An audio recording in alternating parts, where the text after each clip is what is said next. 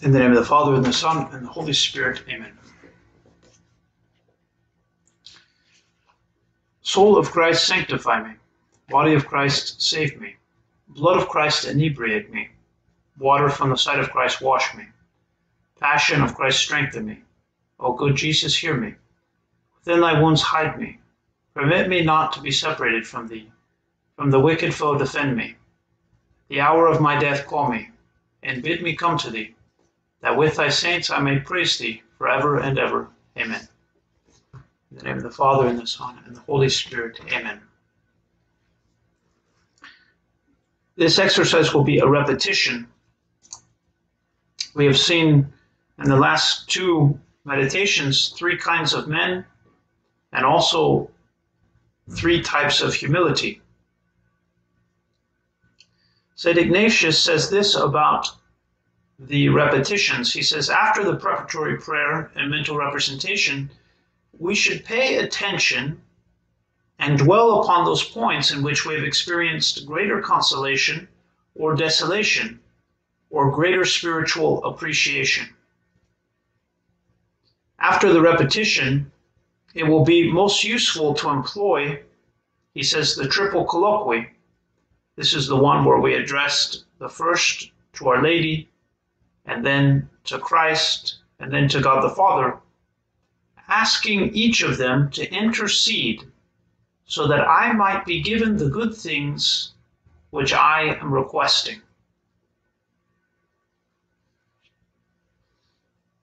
So we can briefly mention some of the main points of these last two meditations. First, we saw the three classes of men. And we notice that all three of these types of men, they received a very special grace. It is the grace to know that the salvation of my soul is the most important thing. All three of them received this. Each class of men sought the salvation of their souls and to find peace in God by ridding themselves of the burden arising from their attachment. If you remember, each had acquired 10,000 ducats. This is the term that Ignatius uses for a sum of money. But they had each acquired a large sum of money, not entirely as they should have, that is, for the love of God. Now, the first, he remained only with a good intention he had the intention that one day he would act on this knowledge. The second decided to take action, but he tried to bring God's will down to his own will. And then the third, he was different because he did not desire to retain or to relinquish the money. Rather, he actively strove to live as if every attachment had been broken. And he trusted God by even begging that he be chosen for real material poverty. So these were the three different types of men. And this exercise fit very well with the one that followed, the three types, the three kinds of humility. Again, there were three. The first type of humility was humble enough to obey all of the commandments of God because he realized what was essential for him to gain salvation. The second degree was more humble and more perfect. We can even say much more perfect. He did not desire any personal happiness if it did not fit into God's plans. So it was a much more perfect humility, looking to God, respecting his plans, never considering to take happiness if it was contrary to the plans of God. But the third was the most humble.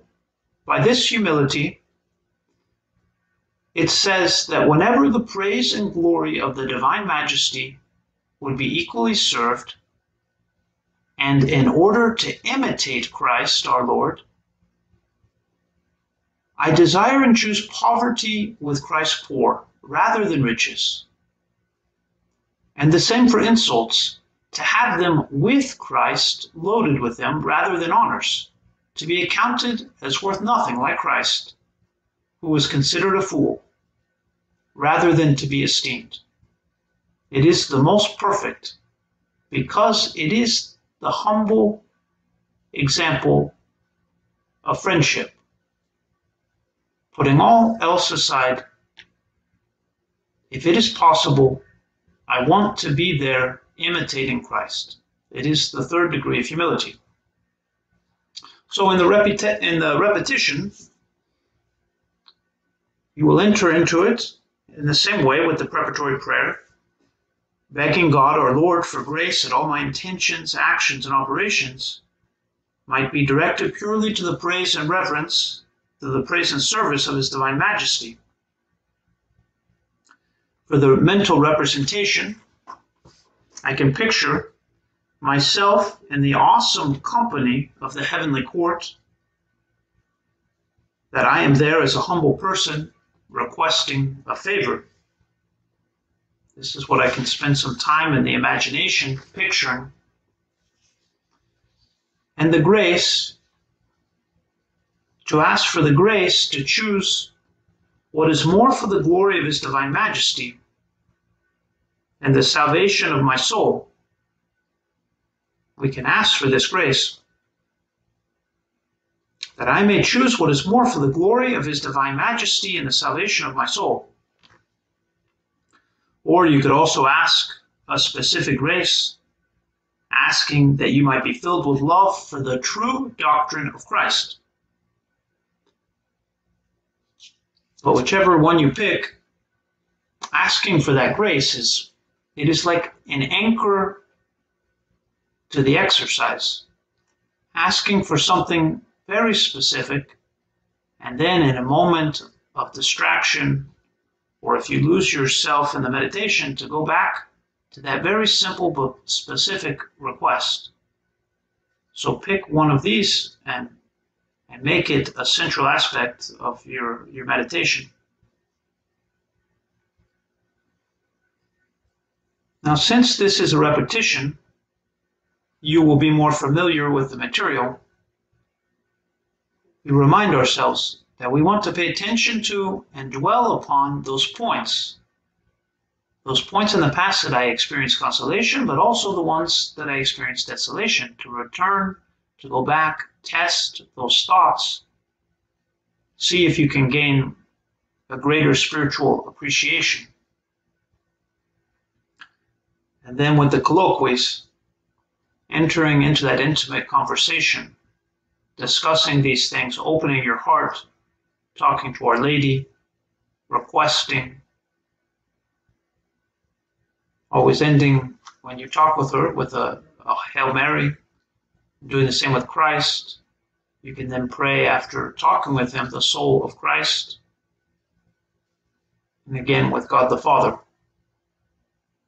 It should be very simple, very peaceful, doing your part, but also being patient, waiting for the Holy Spirit, waiting for that grace to come to you.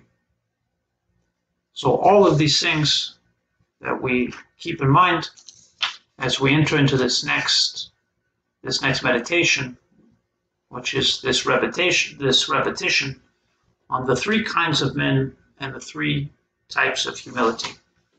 In the name of the Father, and the Son, and the Holy Spirit. Amen. Hail Mary, full of grace, the Lord is with thee. Blessed art thou among women, and blessed is the fruit of thy womb, Jesus.